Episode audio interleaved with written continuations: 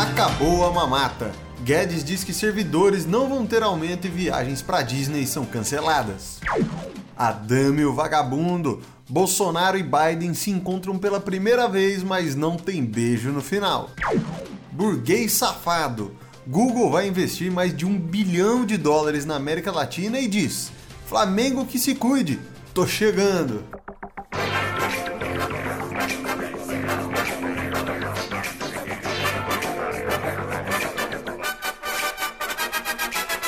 Olá, senhoras e senhores, muito bom dia. Hoje é sexta-feira, o dia mais feliz da semana. Por quê? Porque é o último, né? Graças a Deus.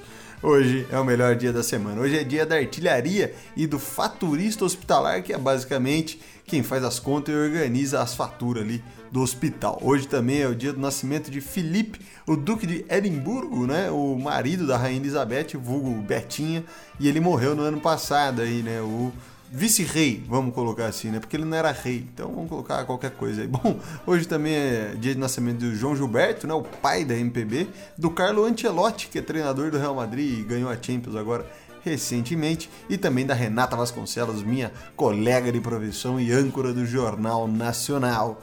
Hoje também é o dia da morte de Alexandre o Grande, Luiz de Camões, Anthony Gaudí, que é um arquiteto muito zica, né?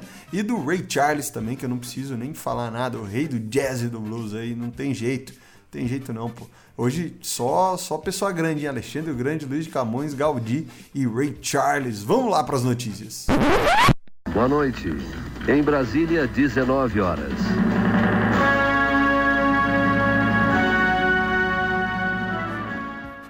Bom, vamos lá, começando aqui porque ontem o ministro da Economia, Paulo Guedes, o vulgo PGzão da massa, ele disse que o governo não conseguiu dar reajuste aos servidores federais nesse ano e o governo tem até o final do mês para decidir essa treta. Bom, na última terça, no dia 7, o Capita, também conhecido como presidente da República, também falou sobre o assunto e ele afirmou que, abre aspas, pelo que tudo indica, fecha aspas, não vai ter reajuste nesse ano.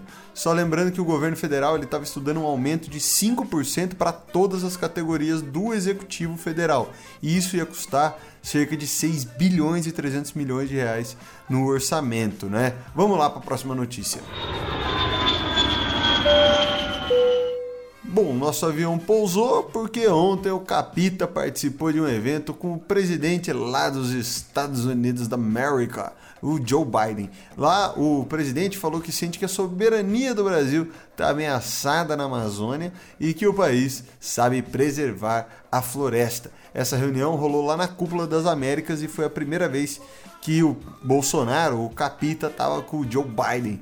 O meio ambiente é um tema de interesse lá do governo Biden, bom a gente frisar isso daí, né? E os dois sabiam que eles iam comentar sobre esse tema, então não teve nada de surpreendente aí nessa fala a hora que o Biden escutou. Bom, Bolsonaro ele também falou que o Brasil, abre aspas, alimenta um bilhão de pessoas no mundo com agricultura de alto nível, fecha aspas, e que a Amazônia tem riquezas incalculáveis e biodiversidade, riquezas minerais e água potável, exatamente.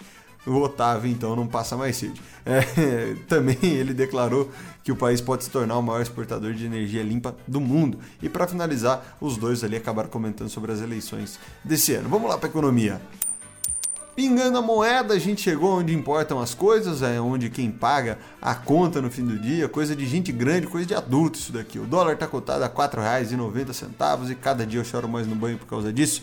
O Ibovespa ele fechou com uma queda de 1,18% aos 107.093 pontos. Exterior, mesma coisa, tudo lá para baixo, igualzinho. S&P 500 menos 2,38%, Nasdaq 100 2,74% e Dow Jones 1,94%.